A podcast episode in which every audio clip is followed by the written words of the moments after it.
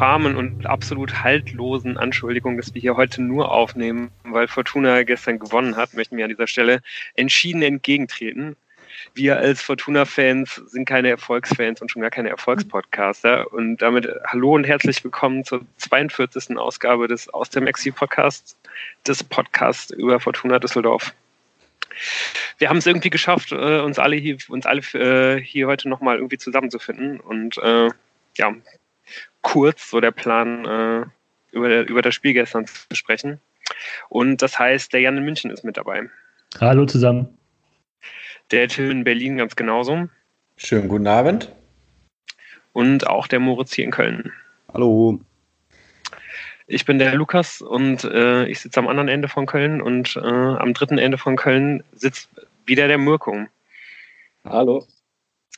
Der Mirko als äh, Experte für Osnabrück hat das Spiel gestern auch verfolgt und äh, ja, die, die uns letzt, letztes Mal schon gehört haben, äh, kennen den schon und ja, der hat das Spiel natürlich gestern auch gesehen und wird mit uns zusammen jetzt nochmal auf dieses Spiel gestern blicken. Die Fortuna gewinnt mit 3 zu 0 gegen den VfL Osnabrück und ja, stellt äh, jetzt, wie, wie wir es äh, schon beim letzten Mal ein bisschen erhofft haben, den, den Anschluss an die, an die Aufstiegsplätze her. Moritz, ich glaube, äh, als die Ausstellung bekannt wurde, warst du äh, am allerwenigsten überrascht davon, wie es gelaufen ist. Ich meine, wir waren irgendwie alle, wir haben, glaube ich, alle mehr oder weniger erwartet, dass sehr, sehr wenig gewechselt wird. Und äh, du hattest ja, glaube ich, auch schon so ein bisschen angekündigt, dass wahrscheinlich Kownatski für, für Karaman reinkommen könnte. Ja, ich habe also ich habe es äh, hab's geahnt, sagen wir es mal so. Ähm, ach, einfach wie, wie Rösler in den letzten Wochen auch über Kownatski gesprochen hat und dann in Verbindung mit der äh, Belastungssteuerung und in Verbindung damit, dass vielleicht Kenan Karaman zumindest in ein paar Aktionen im letzten Spiel nicht ganz glücklich ausgesehen hat, äh, dass es vielleicht einfach mal an der Zeit war und das sagt, hat er auch hinterher nochmal gesagt, dass es auch einfach an der Zeit ist, kontinuierlich Kovnatski mehr Spielpraxis zu geben. Und sollte Kenan Karaman tatsächlich wechseln im Winter, ähm, muss man da ja auch jemanden haben, der die Lücke füllen kann. Deswegen ist ganz gut. Und ansonsten Raphael Wolf. Äh, ja, eine große Freude, dass der nach so langer Zeit wieder im Tor stehen durfte. Ja, der wurde ja dann auch äh, schon relativ früh geprüft, auch wenn die Fortuna ja eigentlich ganz ordentlich anfing, äh, auch äh, mit relativ viel Ballsicherheit. Aber ähm, ich weiß nicht, ähm, wie, wie hast du, äh, wie hast du den Anfang gesehen, Moritz? Ja, also ich habe erstmal äh, das Gefühl gehabt, erstmal versuchen die früh zu pressen und früh äh, den Ball zu gewinnen. Es gab sofort irgendwie eine äh, Umschaltsituation in der vierten Minute schon äh, mit so einem Steckpass auf äh, Kownatski, der dann der Osnabrücker Spieler wirklich im letzten Moment äh, ihm von den, von, der Füß, von den Füßen spitzelt. Also eigentlich sah das am Anfang ganz gut aus. Die haben sich erstmal äh, wieder in der, der, gewohnten, jetzt neu gewohnten 4-4-2-Aufstellung aufgestellt und ähm, ich fand den Anfang auf jeden Fall erstmal sehr ansprechend. Ich fand es nicht. Ich auch nee. überhaupt nicht. Nee. also ich habe halt, äh, als das Spiel, äh, meine ersten Notizen hier für die ersten zehn Minuten sind auch sehr überschaubar. Ähm, hab, mir ist halt aufgefallen, Osnabrück spielt halt erstmal abwartend, lässt Fortuna kommen. Und Fortuna wird, ist nicht äußerst kreativ, um richtig zu Chancen zu kommen. Und ich habe schon gedacht, das wird eine ganz zähe Angelegenheit. Ja, also ich habe es auch so sogar, ja, eher so gesehen. Also ich glaube, dieses, diese Chance mit äh, Hennings erobert den Ball auf Kovnatski war ähm, eher so eine Ausnahme. Also Osnabrück stand relativ tief, hat mehr oder weniger gespiegelt, hat er das 4-4-2 aufgenommen. Und richtig ins vertikale Spiel, ins Passspiel ist die Fortuna nicht gekommen. Die Sechser und Achter haben dann eher so klatschen lassen in der Mitte.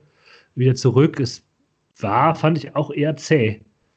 Und das Tor im Prinzip kam aus dem Nichts. Also ich meine, es ist ja nicht so, dass da Fortuna ähm, total auf das 1 zu 0 gedrängt hat und das nur eine Frage der Zeit war. Also bis da fand ich das auch eher uninspiriert. Da muss ich mich jetzt nochmal verteidigen hier. ähm, vielleicht auch, weil ich dann den Eindruck der restlichen ersten Hälfte äh, habe, wo ich es fand ich äh, dann wieder ein bisschen anders wurde. Aber ich habe das Gefühl, dass bis hin zum Tor Fortuna zumindest sehr also früher angegangen ist, äh, versucht hat, schnell drauf zu gehen. Das gar nicht mal der Anstoß war ja schon mit vier Leuten da an der Linie und sofort links überlagern und da den Ball hinspielen und so.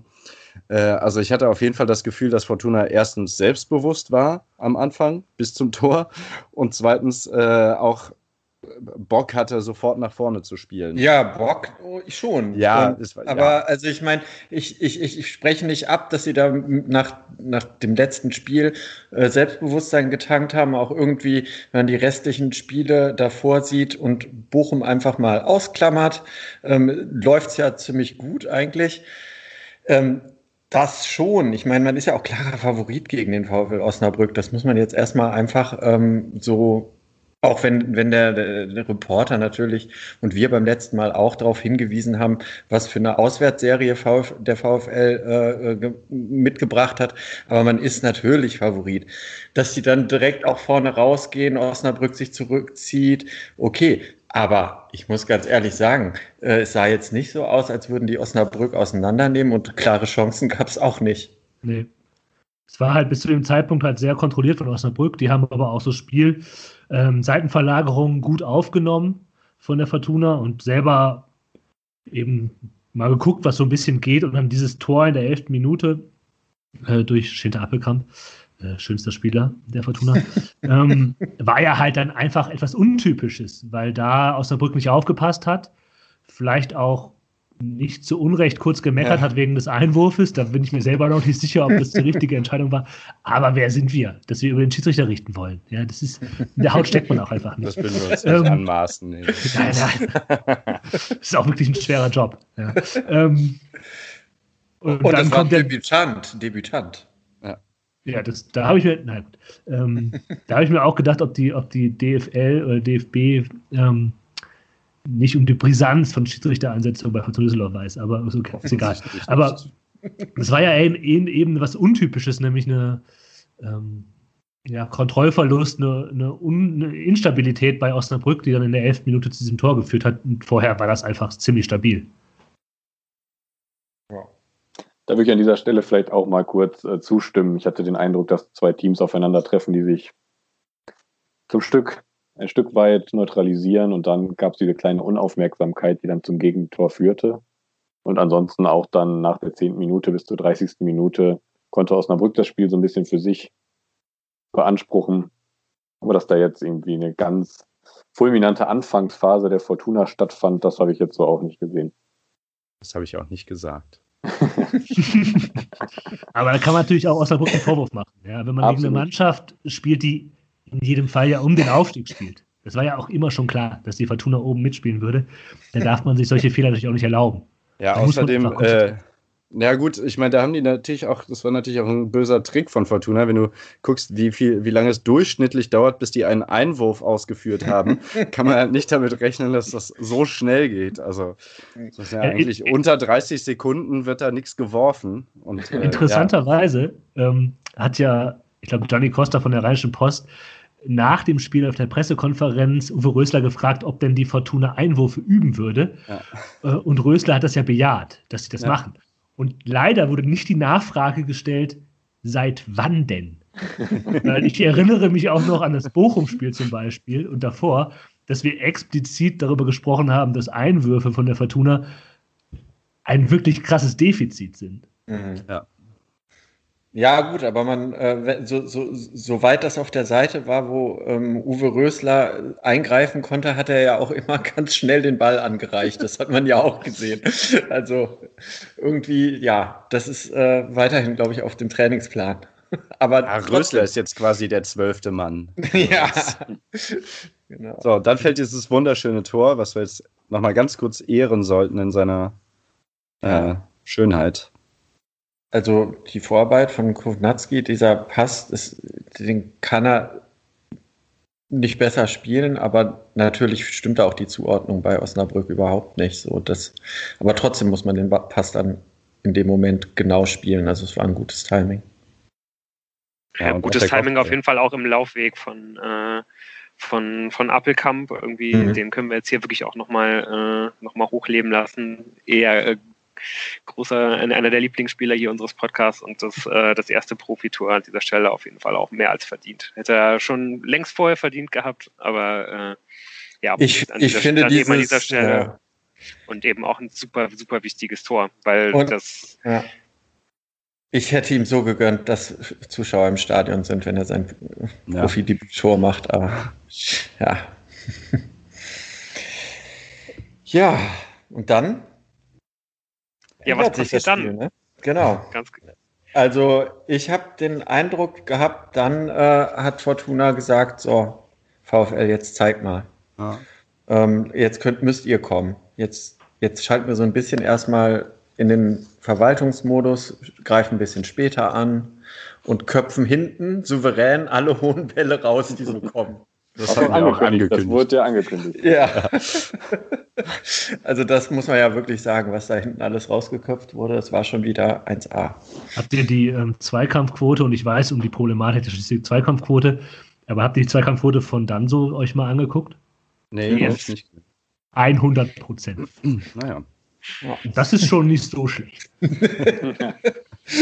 ja, richtig.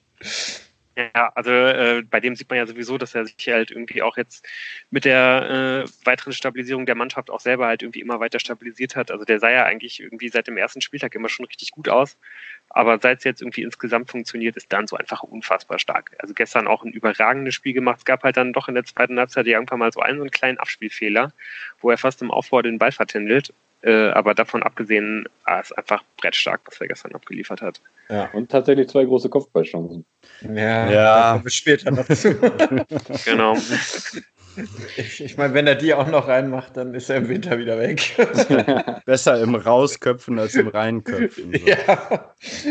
Ähm, ja.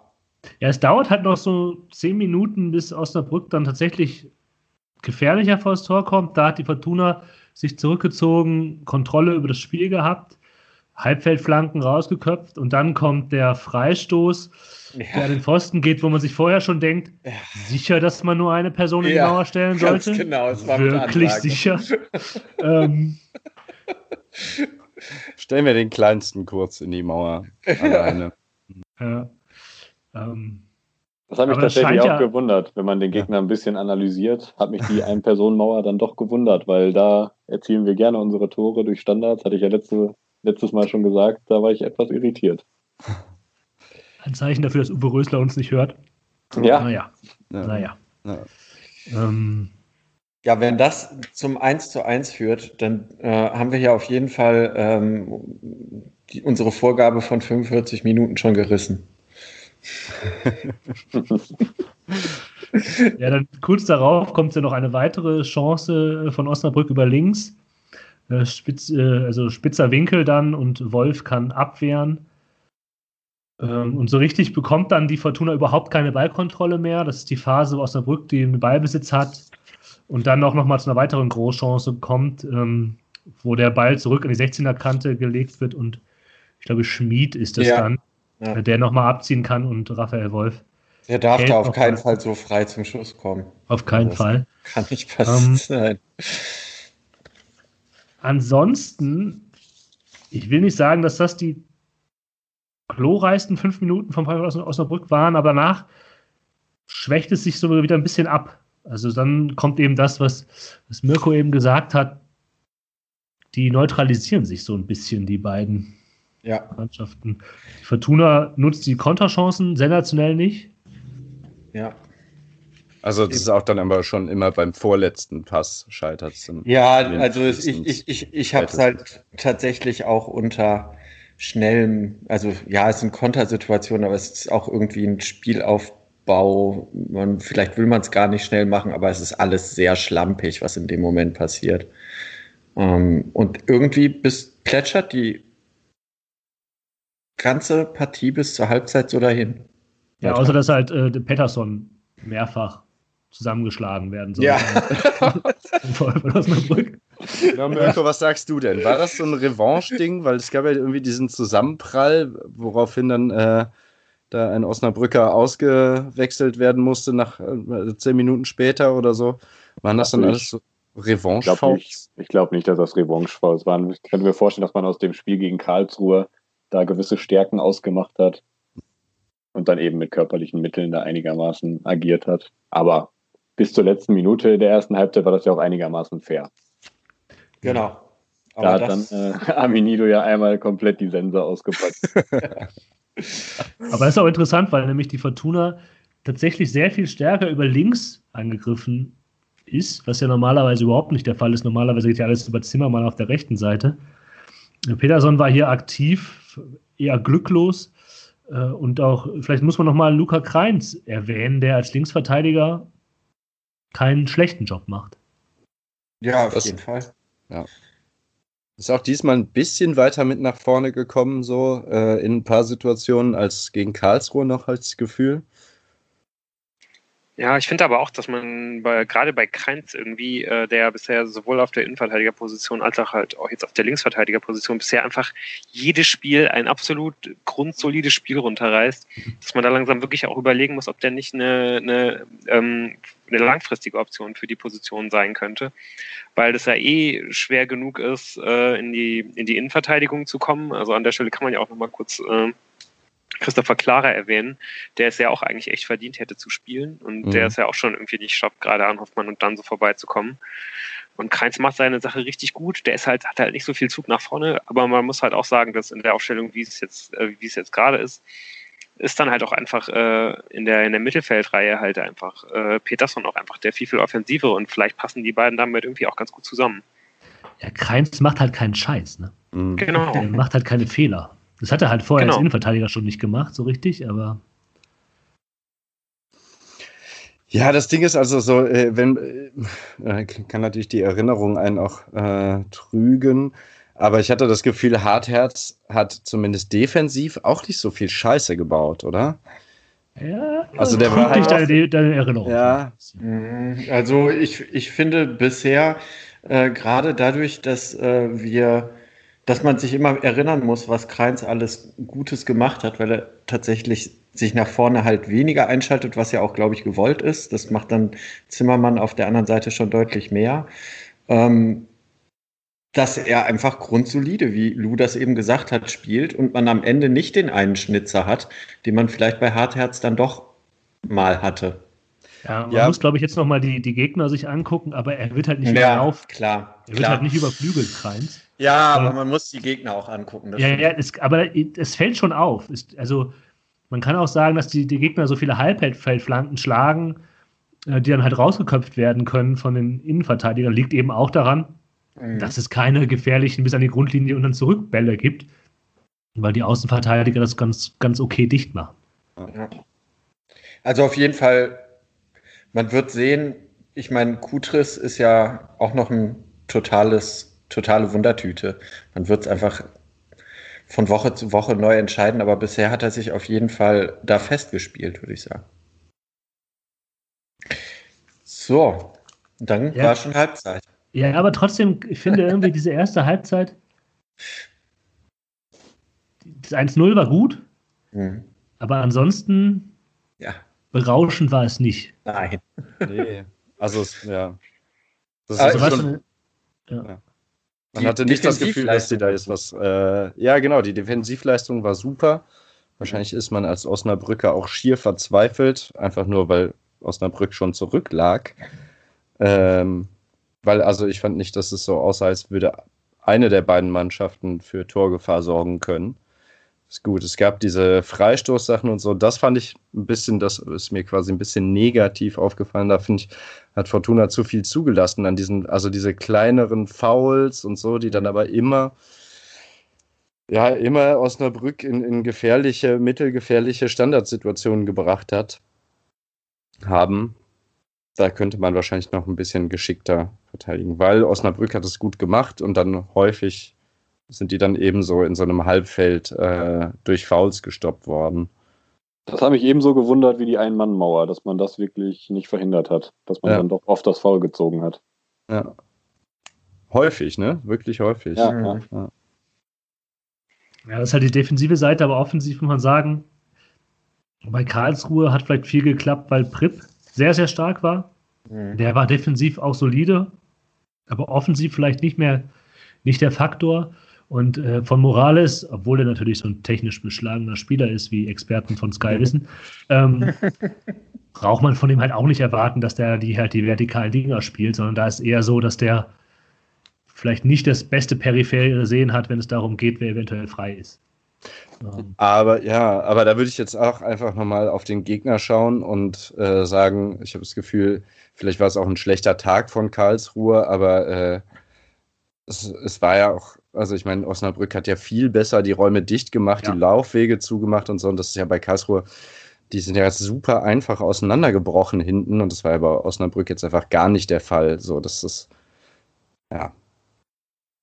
Ja, und ich würde jetzt auch, äh, glaube ich, nochmal so ein Stück von der Kritik äh, in puncto Offensive äh, äh, in, insofern beantworten, ähm, als dass ich halt schon glaube, dass auch beide Teams stark damit zu kämpfen hatten, dass es halt das, ähm, das zweite Spiel innerhalb von sehr, sehr wenigen Tagen ist. Und es sind halt eben Mannschaften, die eher nicht daran gewöhnt sind, ähm, englische Wochen zu spielen. Äh, das heißt, man, man kam halt irgendwie gerade erst aus dem Spiel, man hat halt irgendwie äh, jetzt ähm, in, in ein paar Tagen, jetzt am Wochenende schon wieder das nächste Spiel vor Augen und so weiter. Und ich hatte schon das Gefühl, dass es halt äh, ja vielleicht ein bisschen weniger intensive Läufe gab, ähm, ja, dass generell so ein bisschen die, die, die Intensität halt bei beiden Mannschaften gefehlt hat und gerade Fortuna dann irgendwie auch mit diesem glücklichen Führungstreffer halt auch ganz bewusst irgendwie so einen Gang zurückgeschaltet hat und ja, halt irgendwie nicht mehr so super viel irgendwie investiert hat. Ja, stimmt. Plus halt, dass dieser Sandplatz, auf dem gespielt worden ist, vielleicht für das Tiki-Taka, das normalerweise zu erwarten gewesen wäre, nicht unbedingt ideal war. Ja. Mhm. Ähm, zweite Halbzeit. Ja, beginnt mit der äh, Erkenntnis vom VfL Osnabrück, dass ein gewisser Amenido hart gelb-rot gefährdet ist. ähm, so interpre interpretiere ich mal die Auswechslung. Ja. Ähm, aber ansonsten verändert sich erstmal nicht so viel zur ersten Nee. Halbzeit. Erstmal. Ja, VfL probiert es halt weiterhin mit Flanken und das ist, ja, sollte man vielleicht nicht tun. Ja, also auch Hoffmann äh, war ja überragend. Ja, Mhm. super Mhm. aufmerksam und so. Das war echt. Kann man nur hoffen, dass sich keiner von den beiden, aber auch dann haben wir eben angekündigt, äh, gibt es einen guten Backup, aber dass die möglichst lange jetzt so weiterspielen. Ohne Aber es Verletzung. war, halt kein, es war halt dann lange Zeit kein gutes Fußballspiel. Nein, Überhaupt nicht. nein. Sondern, Hat wirklich wenig Spaß gemacht zum Teil. Ja. und es war halt auch so, irgendwann hat der Sky-Kommentator, der mal wieder, ach, fantastisch, wenn er in der zweiten Liga da alles kommentieren darf, das ist wirklich großartig, der sagt dann, ja, das ist ja kein gutes Spiel, aber vielleicht für Taktiker. Also ich bin selber kein Taktik Taktiker. Ich würde aber vermuten, dass die Experten von Spielverlagerung.de jetzt nicht in Jubelschreie aus, wenn die so ein Spiel sehen, wo zwei Mannschaften sich gegenseitig neutralisieren und beide halt zustellen. Das war ja jetzt nicht hochkomplex, was da passiert Ein ist. Feuerwerk, was da genau, was die Coaches da an der Seite geliefert haben. Ja, das ist ja schon irgendwie auch so ein urbaner Mythos, der irgendwie immer verbreitet wird, dass Ja. halt irgendwie, wenn es keine Torchancen gibt, dass das dann irgendwie ein Spiel für Taktikfreunde ist. Wo ich mich auch immer frage, wo kommt das eigentlich her? So, das ist, äh, ja, auf jeden Fall an dieser Stelle kann ich mir auch kaum, kaum vorstellen, dass die Taktikfreunde zu Hause mit der Zunge geschnalzt haben. äh, ja, es hat wirklich eigentlich nur das Neutralisieren und das Zustellen, wie schon gesagt, eigentlich fast noch besser funktioniert oder noch effektiver funktioniert, äh, als es in der ersten Halbzeit der Fall war. Und ähm, ja, so dass, dass, dass dann das erste Mal wieder so richtig Torgefahr entwickelt wird, äh, ist dann eigentlich erst, als äh, Fortuna dann halt irgendwann mal diese, diese Eckbälle sich erkämpft, aber dann halt schon weit in der zweiten Halbzeit. Und äh, ja, wie angesprochen, eben auch schon äh, Kevin Danso dann halt zweimal kurz hintereinander, äh, hintereinander da diese beiden Gelegenheiten hat. Vorher gab es äh, dann schon ähm, ja zwei Doppelwechsel bei der Fortuna. Pledel und Karaman äh, ersetzten den ja durchaus wahrscheinlich leicht angeschlagenen Peterson und ähm, David Kowniatski. Und das war in der 60. und äh, in, in, der 70. kamen dann noch Ofori für Appelkamp und Sobotka für Prip. Ähm, ja, auch an der Stelle würde ich gerne noch mal kurz auf das äh, Duo Appelkamp und Prip irgendwie verweisen. Einfach das, ja, man merkt halt schon auch deutlich, was dann irgendwie dem Spiel fehlt, auch wenn da jetzt gestern ähm, ja, die beiden vielleicht nicht ganz so stark das Mittelfeld dominiert haben, wie es gegen, gegen Karlsruhe der Fall ist. Aber trotzdem finde ich, dass halt seit Edgar Pripp da ist, merkt man einfach ja. unglaublich, was, äh, ja, was der Mannschaft da vorher gefehlt hat. Der ist halt absolut unverzichtbar eigentlich. Klarer Schlüsselspieler, und äh, ja, man kann sich auch nochmal anschauen, was mit, äh, was mit Schinter Appelkamp passiert ist, seit er neben Edgar Pripp spielen kann. Auch da hat er nochmal einen ganz, ganz klaren Schritt nach vorne gemacht. Und es ist echt äh, teilweise eine wahre Freude, den beiden, den beiden zusammen zuzuschauen. Das kann ich ja. unterstreichen. Ich möchte nur sagen, äh, er ist ja dann zur 70. raus, auch der Pripp, und hätte ja also die erste richtig klare Kopfballchance von dann so, das wäre ja sein Assist auch gewesen. Also er hat die Ecke auch noch beschlagen. Das muss man da auch noch mal kurz ja, zu sagen. Die Ecken genau. kommen ja wohl ziemlich gut. Ja.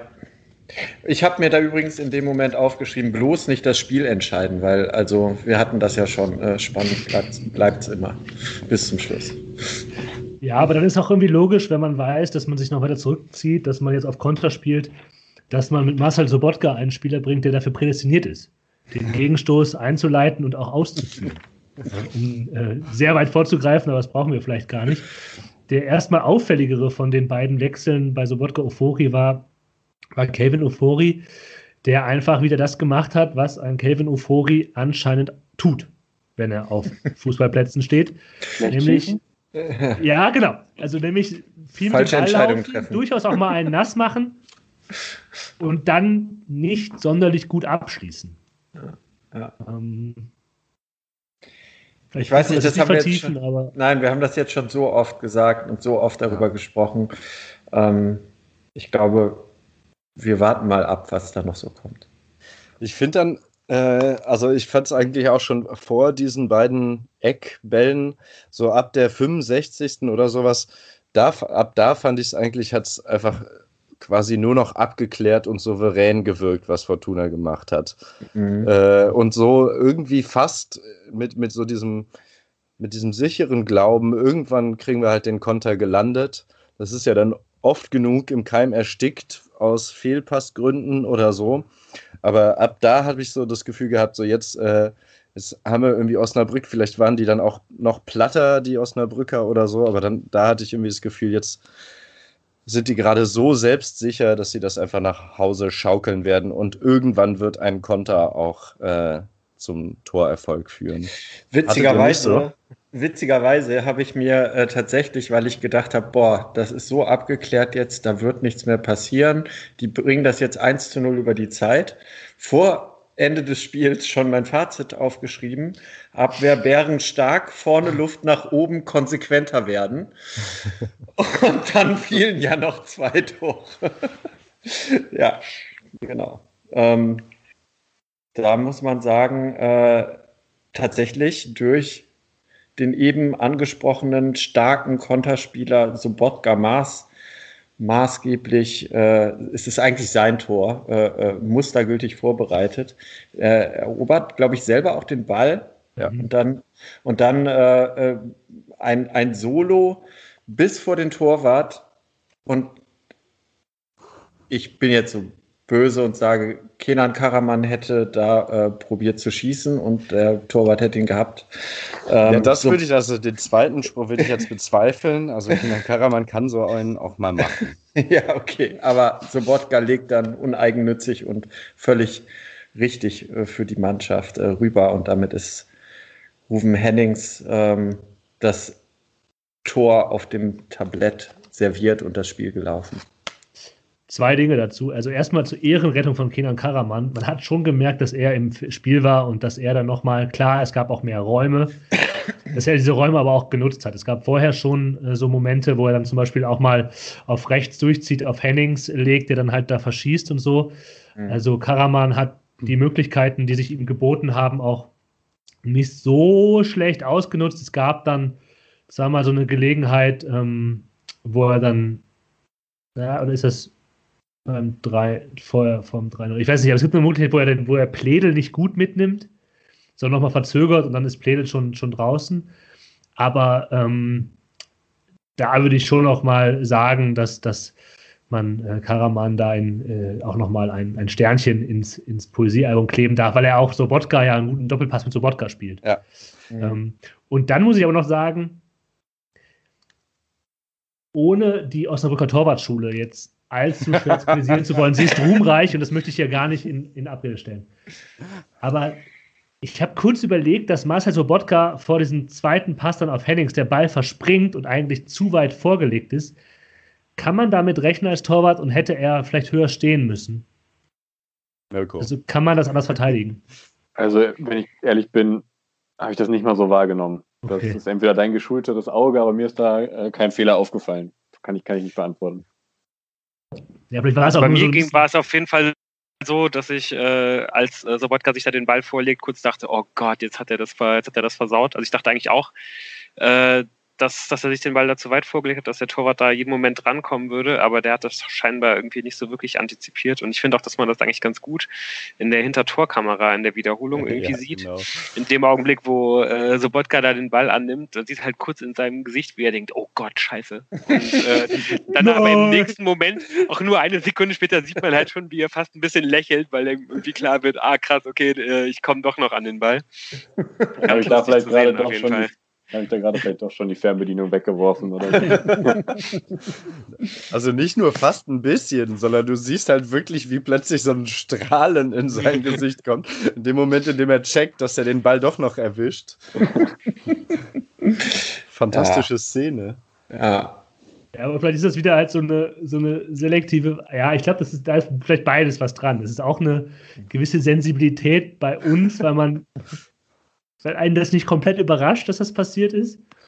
Äh, und andererseits ist es vielleicht einfach auch kein to schwerer Torwartfehler, sondern ähm, schon okay, weil er einfach durch ist. So. Nee, ich glaube, der ähm, Torwart ist erstmal überrascht, dass sich der Sobotka den plötzlich zu weit vorlegt und dann ist aber trotzdem nicht klar, äh, wer jetzt schneller dran ist und dann zögert vielleicht der Torwart einen kleinen Moment oder so. Aber ja, und das Spiel war noch nicht vorbei. Rufen hatte noch einen Köcher. Und äh, grandioser Schuss. Und vor allem grandios, äh, wenn man die, die, die Balljungs hinter dem ja. Tor sieht, die schon im Moment, in dem der Ball den Fuß verlässt, ähm, jubeln, als wäre der Ball schon im Tor. Aber der eine, der jubelt schon, als, als Hennings ihn noch nicht angenommen hat. Ja, ja, da, wusste ich, auch schon, da wusste ich auch schon, der ist drin. Ja. ähm, ja, 3-0 und schön den Winkel gesetzt. Ja, gut, da hatte er halt dann aber auch wirklich einfach den Moment Zeit, sich den zurechtzulegen, ja. hinzugucken, wo er den hinschießt. Und dann ist das natürlich eine überragende Schusstechnik. Da weiß man auch bei Rufen Hennings, was dann ja. folgen wird. Ja, ja. Kann man schon mal anfangen zu jubeln, bevor der drin ist. Auf jeden Fall an dieser Stelle Gratulation aus Osnabrück.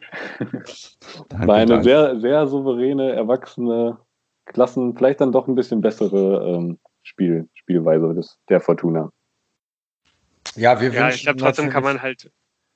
Ach so, sorry. Wir wünschen natürlich dem VfL Osnabrück weiterhin alles Gute, aber vor allem nächste Woche im Pokal drücken wir euch natürlich ganz doll die Daumen. Das ist lieb, danke. Vielleicht sollte man an dieser Stelle dann auch nochmal sagen, gegen wen gegen es geht. Ja, gegen Köln. Wir sitzen zwar in Köln, aber das heißt ja nichts, klar. Ja. Aber ich finde, das, was du sagst, Mirko, ist schon, ist schon fast nochmal unterstreichenswert, weil ich glaube, der Tenor dieses Jahres, äh, wir sind ja fast am Ende von 2020, ist ja eigentlich eher, dass Fortuna in den letzten 15, vor allem letzten 10 bis 5 Minuten Spiele verkackt. Ähm, aber dass man in den letzten 15 Minuten plötzlich sich zusammenrauft und sagt, nur das, das verlieren wir jetzt hier einfach nicht. Ähm, und dann sogar noch zwei Tore schießt, das ist auch bemerkenswert.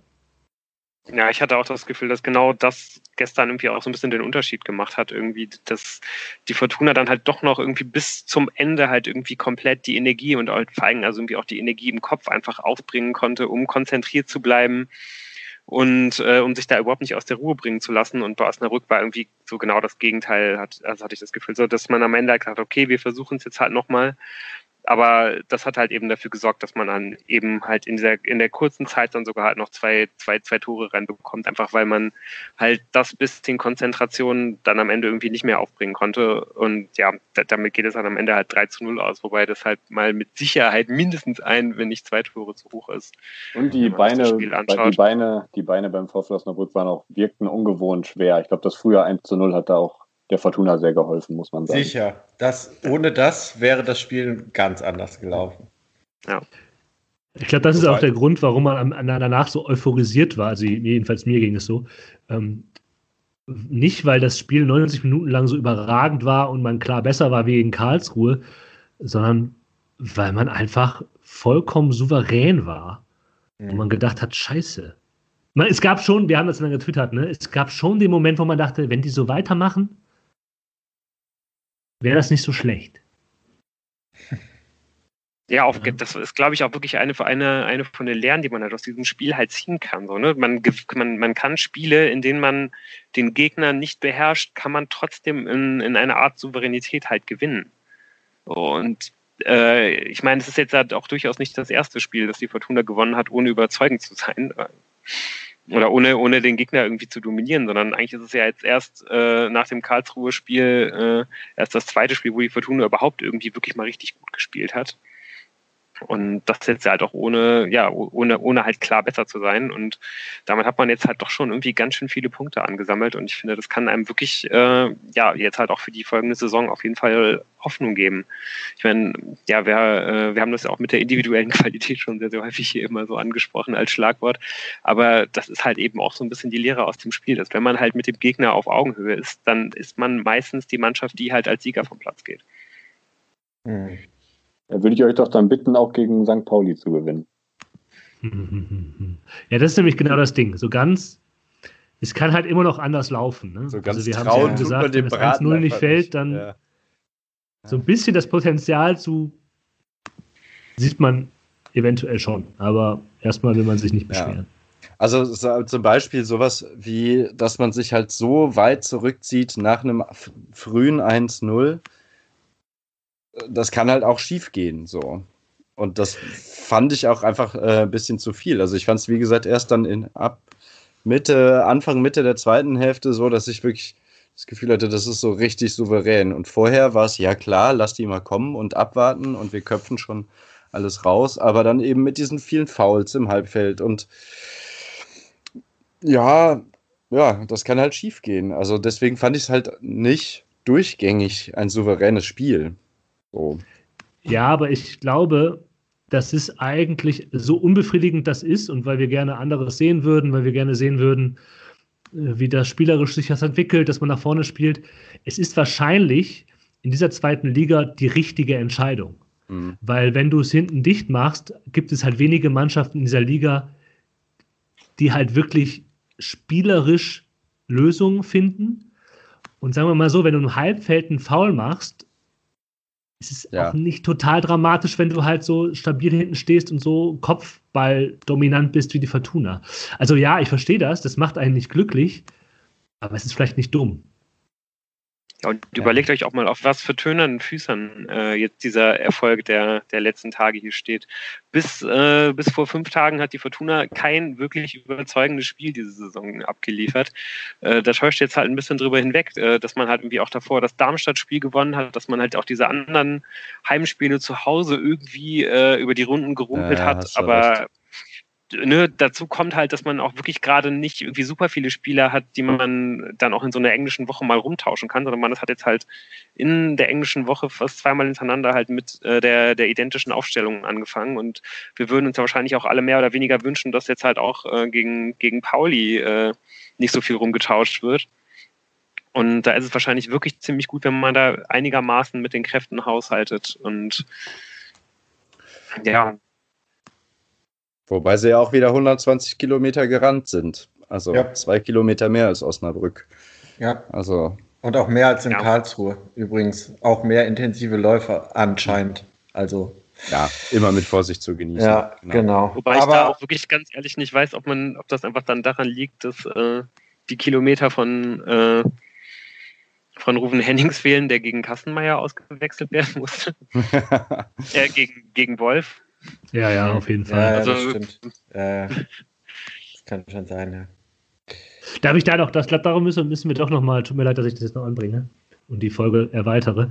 Aber sowohl Sky, okay, die machen das, um ein Thema zu haben, als, als ich hatte auch den Eindruck, in der Twitter-Timeline, die ich da so habe, da wurde schon zum Thema gemacht, dass Wolf jetzt sehr sehr gut sei und ob der nicht für noch mehr Einsätze sich eingebracht hätte. Und das hat mich schon ein bisschen überrascht, muss ich sagen, weil also an Kastenmeier zu zweifeln und ich fand auch jetzt, Wolf hat seine Sache da, wo er das gut machen musste, gut gemacht, aber es war jetzt auch nicht so, dass er da krass gefordert worden ist. Nee. Ja. Nein, also Kastenmeier soll wieder ins Tor zurück. Punkt. Ja, ich habe, also da auch kann man, kann man wieder darauf verweisen, dass äh, Alfredo Morales ein technisch starker Spieler ist. Ich glaube, bei Sky. nee, nee, aber es gab den. Sehen die einfach nicht, nicht so bei Sky. Spiele. Okay. Sondern ja. ich hätte auch, auch so ein bisschen das, also vielleicht ist es auch eine, so eine sehr kleine Bubble, ne? Aber. Ähm, ja. Also ich meine, der hat ein super Spiel gemacht. Der war total äh, abgeklärt, ruhig, hat die Sachen gehalten, die er gehalten hat, hat sich, glaube ich, da keine Fehler erlaubt. Also ich nicht sagen, ja, bis auf vielleicht die einen Mann mal. schön zu sehen, oder? Also richtig schön, ja, wie das ja nach einer langen halt Zeit dann das erste Spiel genau. von Anfang an hält halt den Kasten sauber da. Es gab auch jetzt keine, keine, keine Bälle, die ihn da krass gefordert hätten, aber er hat halt äh, viele dankbare Bälle da irgendwie aufs Tor bekommen, hat das souverän gelöst, hat auch dann teilweise mal mitgespielt, was ja äh, eigentlich nicht so seine große Stärke ist äh, mit dem Ball am Fuß. Und das hat auch alles super funktioniert. Also hat mich auch für, für Raphael Wolf halt richtig gefreut. Ja, aber, sicher. Sicher ist der, ist der äh, äh, wahrscheinlich der beste Ersatztorhüter der zweiten Bundesliga. Kann sein. Aber ja, ich meine, Kastenmeier spielt seit Wochen überragend. Ja. So, worüber sprechen wir dann hier? Ja, Gut. also ich denke auch, äh, wir sollten eigentlich erwarten, dass äh, gegen St. Pauli Thomas Kastenmeier im Tor steht. Und deswegen würde ich dann jetzt auch ganz gerne mal langsam äh, den Blick auf den kommenden Sonntag werfen. Ja nicht Florian? Ähm, ja, genau. der heißt, heißt, ich, ich dachte auch, ist das der, der talentierte Junge? nee, aber ich glaube, es gab mal, es gab, es gab irgendeinen Fußballspieler in den 90ern, der Thomas Kastenmeier. Das kann schon das sein. Äh, ja, wir das nochmal recherchieren. Ja, ja, okay. Moment, Thomas Kastenmeier. Ja, klar. Ja, gab es. Ja. Wo ist er mit Gladbach? Ja. ja, ja, genau. Da, genau. Ja. ja. gut, an dieser Stelle, man möge es mir verzeihen, vor allen Dingen äh, Florian Kassenmeier möge es mir verzeihen. Ja. Und ja, dann an dieser Stelle dann jetzt halt wirklich äh, endgültig der Blick auf, auf St. Pauli. Ähm, ja, Fortuna trifft am, am Sonntag auf den FC St. Pauli um 13.30 Uhr wie gewohnt. Ähm, ja, und die Paulianer spielen auf jeden Fall, nachdem sie in der letzten Saison schon erst kurz vor Schluss den, den Abstieg vermeiden konnten, schon wieder eine relativ schwache Saison, vor allen Dingen, wenn man nach den Ergebnissen geht. Hat erst einmal gewinnen können und das war am zweiten Spieltag. Das heißt, man ist jetzt zehn Spiele ohne Sieg, hat noch nie zu Null gespielt und äh, hatte jetzt gestern die Kuriosität, dass das unglaublich wichtige Spiel gegen den Tabellennachbarn, gegen den Tabellenletzten. Äh, man ist selber Tabellen 17. gegen Würzburg, dass das Spiel abgesagt wurde. Allerdings halt sehr, sehr spät. Im Vormittag wurde bekannt, ähm, dass das Gesundheitsamt in Würzburg die gesamte Mannschaft in Quarantäne geschickt hat.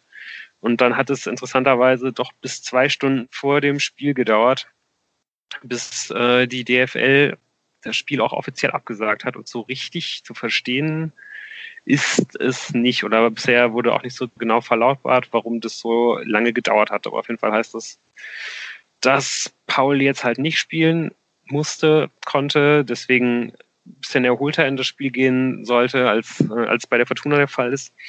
Aber trotzdem hat man natürlich diese, diesen, diesen Stress mit An- und Abreise gehabt, weil man war natürlich äh, ja, längst in Würzburg und so weiter, um dann halt kurz danach irgendwie zu spielen oder halt eben auch nicht, wie auch immer. Ja, ähm, wie schon angedeutet, das äh, Team von äh, Trainer Timo Schulz, der seit dieser Saison am Ruder ist, seine erste Trainerstation,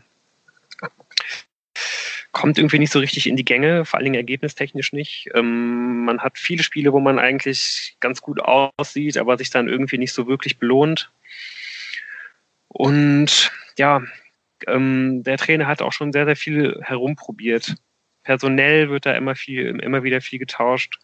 Und auch von der Taktik, von der, von der Formation hat der Trainer wirklich schon viele verschiedene Systeme ausprobiert. Die letzten vier Spiele äh, hat es sich jetzt bei einem äh, 4-2-3-1 eingependelt. Und damit hat man jetzt im letzten Spiel, nachdem man äh, die vier Spiele davor alle verloren hat, jetzt zumindest ja im letzten Spiel dann mal endlich wieder einen Punkt holen können. Aber auch da äh, hat man ganz, ganz lange zurückgelegen und hat dann erst in den letzten zehn Minuten noch ein 2 zu 2 gegen Aue äh, ja, in ein 2 zu 2 retten können. Mm, man versucht schon relativ viel spielerisch zu agieren, äh, aber wie die meisten Mannschaften in der zweiten Liga auch, ähm, ja, bemüht man sich gut zu stehen. Äh, und das ist auch das, was eigentlich in äh, Spielen bisher immer ganz gut funktioniert hat, dass man gut gestaffelt ist, nicht so viel zulässt und dann halt gut umschaltet. Mm, beim Blick auf den Kader fällt auf jeden Fall auf, dass man eine ziemlich erfahrene, grundsolide Abwehr hat, und dass äh, eigentlich fast das gesamte Mittelfeld noch sehr, sehr jung ist. Äh, halt sehr talentiert, aber ja, sind halt eben viele junge Leute dabei, die dann äh, eventuell einfach nicht die Konstanz haben können. Wer im Tor beginnen dürfte, ist relativ offen. Vor dem letzten Spiel wurde jetzt der, wurde die etatmäßige Nummer 1 Robin Himmelmann ausgetauscht, nachdem er vorher mehrmals gepasst hatte. Deswegen würde ich jetzt im Augenblick davon ausgehen, dass halt ähm, Sven Brodersen, der im letzten Spiel gestartet ist, dass der wir äh, den, dass er halt wieder die Möglichkeit erhält. Auch wenn, glaube ich, vom Talentlevel äh, Robin Himmelmann da wesentlich höher anzusiedeln ist. Ähm, auf links sollte Leert Paccarada starten. Der wurde ja im Sommer auch mit der Fortuna in Verbindung gebracht. Mhm. Dann in der Abwehr einmal der Captain Philipp Zeiss. Ja, ich glaube, der ist da jetzt bisher weder positiv noch negativ aufgefallen. Okay. Weil man war ja schon ein bisschen entrüstet, dass man den nicht bekommen hat, als es um Linksverteidiger ging, oder? Ja. Ja, ja weiß ich auch nicht. Sehen wir ja dann. gewünscht hatten. Wie gut der ist. Genau. Richtig. Ähm, ja, dann auf der Gegenpart, auf der Rechtsverteidigerposition ist Sebastian Olsson, Schwede, auch äh, grundsolider Spieler. Dann muss man sehen, ob Philipp Zieis, Kapitän, fit wird. Der hat sich im letzten Spiel verletzt. Äh, das ist noch nicht ganz klar. Sein Vertreter wäre wahrscheinlich äh, Dennis Bubballer. Links neben ihm ist dann, äh, sollte James Lawrence spielen, der also da auch gerade in der Abwehr würde ich eigentlich sehr, sehr wenige Überraschungen erwarten. Das sieht dann aber vorne und im Mittelfeld schon wieder ein bisschen anders aus. Ähm, Im zentralen Mittelfeld sollte der defensive Sechser sein. Wie gesagt, äh, 4-2-3-1-System Rico Benatelli. Und neben ihm der junge und wirklich auch ziemlich talentierte Finn Ole Becker beginnen. Ähm, der wurde aber auch schon auf der Zehnerposition eingesetzt. Und ähm, da erwarte ich aber Rodrigo Salazar. Die beiden können aber, wie gesagt, auch einfach die Position tauschen. Das wurde beides schon versucht. Aber gerade bei äh, Rodrigo Salazar würde ich äh, euch allen empfehlen, mal ganz besonders auf den zu achten. Auch noch sehr, sehr junger Spieler, ausgeliehen von Eintracht Frankfurt. Ganz gefährlich. Also dem, dem darf man auf jeden Fall nicht allzu viel Raum lassen. Auf den Flügeln ähm, sind zu erwarten jeweils zwei Neuzugänge, die äh, von Wien Wiesbaden geholt haben, äh, für den Wiesbaden geholt wurden vor der Saison. Auf links ist es Marcel Ditken und auf rechts Daniel Kofi Kire, beides sehr äh, schnelle Spieler. Und vorne kann man auf jeden Fall, ich meine, ihr, ihr kennt es, ich erzähle es hier jede Woche, wird äh, ein großer Sturm starten. bei Pauli hat man jetzt sogar drei Leute zur Auswahl. Ähm, eigentlich ist damit zu rechnen, dass Simon Makenjok äh, beginnt, Däne, der ist zwei Meter und, ein, und eins groß. Aber ähm, durchaus in den letzten Spielen haben auch mal gestartet äh, Matanovic, ein 17-jähriges äh, Sturmtalent, also 17 erst, 1,94 groß. Oder es gäbe auch noch Boris Taschri, 1,92 groß, der die Mittelstürmerposition bekleiden könnte. Also äh, es gilt auf jeden Fall wie die Fortuna-Abwehr wieder, äh, dass Bälle aus dem Strafraum rausgekommen sind. Hatten die nicht Guido Burgstaller geholt? Ja, der ist verletzt. Der ist verletzt. Ah, okay. Auch der Ähm. ja eher so der Sturmtank. Von daher ist Pauli da relativ aufgestiegen. Variabel. Ja, ich, äh, äh, von- wo wir bei, bei verletzten Spielern sind, äh, kein äh, Team kommt ja aus ohne einen alten Bekannten.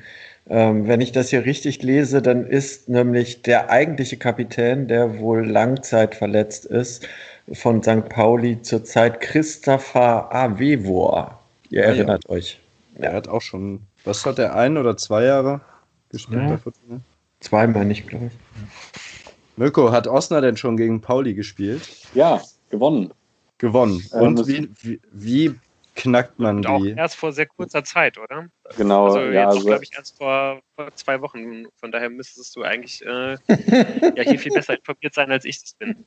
absolut. Also auf jeden Fall erschreckend ungefährlich. Erschreckend, erschreckend ideenlos. Ähm, ja, also das ist, also ich erwarte halt nicht sonderlich viel, muss ich sagen. Gerade der Stürmer ist mir ehrlicherweise sehr negativ aufgefallen. Wer war es denn da? Der Makinok, wenn ich den richtig ausspreche. Mhm. Also zwei Meter eins geballte Größe und Strafraumpräsenz, aber ansonsten meiner Meinung nach eher schwach. Und das belegen auch so die Zahlen, was Tore und Vorlagen angeht. Ich glaube, da ist noch nicht viel auf seinem Konto. Generell habe ich das Gefühl, St. Pauli ist noch so ein bisschen im Findungsprozess. Heute Innenverteidiger, die haben neuen Innenverteidiger verpflichtet. Vielleicht tut sich da jetzt im Winter was. Hm, okay. Für den Winter oder jetzt irgendwie einen Vertragslosen? Die haben einen vertragslosen Spieler heute verpflichtet. Ich weiß nicht, ob der jetzt, ich denke mal nicht, dass der Samstag schon im Ein Sonntag im Einsatz sein wird. Aber ja, St. Pauli, der Trainer wackelt auch gehörig, habe ich gelesen. Ich, ich sehe da eigentlich ganz gute Chancen für die Fortuna. Oh ja, ich sehe jetzt auch, wie er heißt. Das ist so einer, da braucht man erstmal wieder eine, ähm, äh, einen Experten, ähm, der uns sagt, wie man den ausspricht. Okay, machen wir dann, wenn ja, wir uns informiert ganz haben. genau. Wenn, wenn, er, wenn er spielen sollte, dann müssen wir uns irgendwie äh, informieren, wie man ihn richtig ausspricht, den Spieler. Ja, also ist die einzige Möglichkeit, wie St. Pauli also Fortuna besiegen kann, äh, einfach nochmal 10 Kilometer mehr rennen und äh, die ermüdeten Fortunen umkurven. Ja, genau. Ich würde nämlich flache Bälle in 16er sind nach wie vor Ja. möglich Ja. für die gegnerische Mannschaft. Aber gut, wenn du dann da so, wenn, Ja, und wenn die dann so ja zwei Meter Typen äh, eigentlich die ja, man sollte ja eigentlich die Option 1a nicht vergessen. Es ist ein Auswärtsspiel. Äh, die Möglichkeit, Fortuna schlägt sich selbst, ist, glaube ich, äh, das, wo äh, St. Pauli die allergrößten Chancen haben sollte. Von daher, glaube ich, möchten wir hier alle nochmal äh, an die Mannschaft appellieren. Nachdem man es jetzt in einem Heimspiel geschafft hat, auch bitte in einem Auswärtsspiel kein Platzverweis, kein Elfmeter und dann sieht es auf jeden Fall schon mal gar nicht so schlecht aus. Einfach Ja, mal ich das möchte- Momentum mitnehmen jetzt. Ich möchte auch sagen, äh, äh, dass, äh, was statistisch uns vielleicht auch äh, ein bisschen beruhigen kann, äh, ist das letzte Punktspiel vor Weihnachten und da hat man das letzte Mal federn lassen, also komplett keine Punkte mitgenommen im Jahr 2013. Den Gegner verschweige ich jetzt hier mal. Weil es war St. Pauli, oder? Nein, der Nein, ist, äh, ja, ja, genau. So. Ja. Ja, ich glaube, wir, wenn es um die Aufstellung geht, so richtig Er- Änderungen erwarten wir nicht. Die Frage ist halt, ob Kovnatski nochmal spielt Ich oder glaub, doch ja. Karaman. Ich glaube eher Karaman. Mhm. Ich glaube auch. Glaub Da, ich das, auch. das, das fiel mir nämlich ein, weil Kovnatski hat irgendwie so ein komisches Spiel gemacht. Mhm. Jetzt gegen Osnabrück. Er hatte so Szenen, wo ich dachte, oh, geil. Mhm. Aber er war sehr, sehr unauffällig sonst Ja. und nicht gut ins Spiel eingebunden. Ja, Also klar, er hat die Vorlage gehabt und, äh, ja. Er hatte immer wieder Szenen, wo man gedacht hat, sieht gut aus. Und Ka äh, wir haben ja auch schon, ich, mein, meine große, also vielleicht also ihr seht jetzt gar nicht anders, aber Kovnatski hat einfach eine sehr runde Körperbeherrschung und der sieht einfach immer besser aus, als er vielleicht im Endeffekt ist. Ähm, aber deswegen glaube ich auch, dass, dass Karaman bessere Chancen hat. Ähm, also ich glaube, Kowalski wird noch kommen, dem muss man ja. äh, die Zeit lassen, aber ja.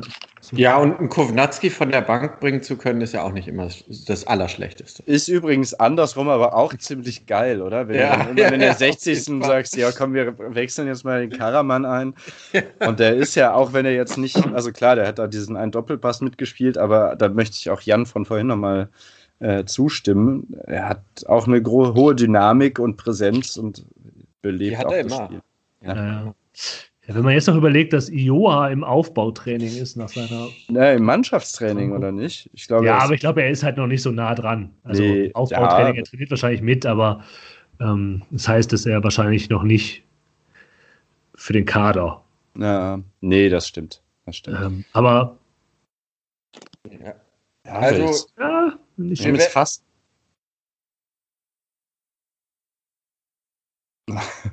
Jetzt will keiner. Jetzt will keiner mehr. Ja, die haben jetzt, jetzt fast den ganzen Kader zusammen. Genau. Und ja. wir haben fast die Stunde zusammen. Ja. Ich wollte noch kurz abschließen, ähm, damit das, das äh, Uwe Rösler wahrscheinlich auch, oder Fortuna Düsseldorf mit Uwe Rösler mit diesem Sieg ja einem ähm, anderen Verein ähm, doch einen großen Gefallen getan hat, auch in NRW, ein Nachbarverein in NRW quasi, ähm, weil jetzt kann man ja davon ausgehen, dass Uwe Rösler relativ sicher im Sattel sitzt und erstmal nicht entlassen wird. Und ähm, was dann natürlich im Umkehrschluss bedeutet, dass da gewisse andere Ex-Trainer so schnell nicht zurück zur Fortuna kommen. Ähm, und da kann man dann einfach auch mal ein dickes Dankeschön aus Gelsenkirchen nach Düsseldorf schicken, dass da jetzt ein Trainer für die über ist. Das ist doch ein Gerücht bisher, oder? Natürlich, das ist ein Gerücht. Ich kann mir das übrigens gut vorstellen. Dass das ich passiert. auch, ich, und ich glaube, das wäre noch gar nicht so schlecht. ja, wir werden ja, auf jeden Fall weiter. Halt, also für Schalke wäre es auf jeden Fall nicht schlecht. Äh, ob man sich halt äh, dieses Trainwreck halt antun will als Friedhelm Funkel, das äh, steht, glaube ich, auf einem anderen Blatt Papier ich meine, Schalke hat jetzt halt schon, äh, weiß ich nicht, vor zehn Spielen keinen besseren als Manuel Baum bekommen. Äh, die Situation hat sich ja nicht gerade verbessert seitdem her. Herr Funkel wacht Würde ich mir als Friedhelm Funkel gut überlegen. Ja. Ja, aber er ist halt nicht mehr auf dem Tennisplatz, weil die haben jetzt alle zu, die Hallen. Ähm, er ist telefonisch erreichbar und wenn er einmal am Telefon ist und dann noch seine Buddies von der Bildzeitung sagen, Friedhelm, was du dir an extra Geschichten noch dazu verdienen kannst, das übersteigt das Gehalt, das die Schalke eh schon zahlt, nochmal immens. Mach es, Junge. Ja. ja. es geht ja nicht, es geht ja, einem Friedhelm Funke geht es doch nicht ums Geld. Nee, eben. Ja, ja wahrscheinlich. Äh, also genau, also ich, ich, ich, dieses Antrittsinterview, das dann sein wird, ja, ich hätte das nicht für viele Vereine gemacht, aber für den FC Schalke 04. Also. Ja, die haben ja auch immerhin aus der Landeshauptstadt eine fette, fette Bürgschaft bekommen. Da gibt es ja dann. Also. Er ist im Auftrag von Armin Laschet da, um sicherzugehen, dass die Steuergelder ähm, safe sind. Richtig, ja. genau. Er tut es für uns alle. Ja. okay. Habt ihr noch was? Ja, ein bisschen unerwartet, dass das jetzt hier irgendwie zu so einem fast schon unfairen Nachtreten nochmal gegen Funke wird. Also ja, ich habe da auch überhaupt ein bisschen leid. Ah, äh, das weiß ich ja gar nicht. Ich wollte das gar nicht tun. Nicht ja, man, man, muss sie nochmal würdigen für die beste Saison der Fortuna seit 30 Jahren. Ja. Danach wurde es halt vielleicht nicht besser, nachdem er nicht mehr Trainer war. So. Gerade, ja, auch, gerade in der Außenseite, ja genau. Ja, genau, man kann es auch irgendwie anders machen. Ja, ich glaube nicht, dass Friedhelm Funkel das Friedhelm Funkel-Gerücht gestreut hat. Nein. Jetzt gerade. Also das war, ich wollte ich ihm überhaupt nicht anlasten oder so. Nein, nein. Nee, aber auch, dass man halt in Düsseldorfer Kreisen jetzt mit sehr viel Häme über ihn spricht. Das, ich will nicht sagen, dass er das sich nicht komplett nicht verdient hätte, aber man darf auch nicht vergessen, er hat diesem Verein auch ein bisschen was gegeben. Ja, also ich würde auch nur mit, mit Häme dann über ihn sprechen, wenn er dieses Angebot, äh, wenn da was dran wäre und er es annimmt. Also momentan. Ich noch nicht mal. Würde ich ihm das wirklich nicht, ähm, also ja, ich, ich glaube, dass er sich damit keinen Gefallen tun würde. Ich ja, meine, er hat ja auch nicht viel zu verlieren. Ich wollte auch gerade sagen, also Schalke traut auch keiner mehr was zu. Keiner mehr was zu. Na gut, er hat schon was zu verlieren, weil ich finde, auch wenn er hier in Düsseldorf halt nicht von selbst gegangen ist, er kam, also im Prinzip die letzte Saison, die er mit einer Mannschaft durchgespielt hat, war halt die beste Saison, die dieser Verein dann seit 30 Jahren hatte. Ja. So, und da hat, hat man schon ein bisschen was zu verlieren, wenn man es jetzt bei Schalke nochmal probiert, äh, Feuerwehrmann zu äh, äh, spielen und es dann am Ende nicht klappen sollte. Also keine Ahnung. Schalke, Schalke, hat, Schalke, hat, aktuell statistisch eine Absteig, Abstiegswahrscheinlichkeit von 90 Prozent, ob man sich das dann wirklich antun will. Mhm. auch nochmal dahingestellt. Wie, wie, sieht die Aufstiegswahrscheinlichkeit bei Fortuna aus? Darüber reden wir dann nächste Woche, ja? Oder hast du die Statistik kurz parat gerade? genau. Und dann müssen wir auch noch mal darüber sprechen, ob wir wirklich diese erste Liga äh, bevorzugen. Ja, und, und, ob wir wirklich eine Relegation gegen Friedhelm Funkel spielen. oh mein Gott. Das ist ein gutes oh Schlusswort. Ja. In dem Sinne, ihr hört nächste Woche wieder von uns. Danke, Mirko, fürs Dabeisein wieder. Ja, danke. Vielen Dank. Danke, danke euch. Liebe Tschüss. Genau. Vielen Dank. Tschüss. Mach's gut. Macht's gut. Tschüss. Ciao.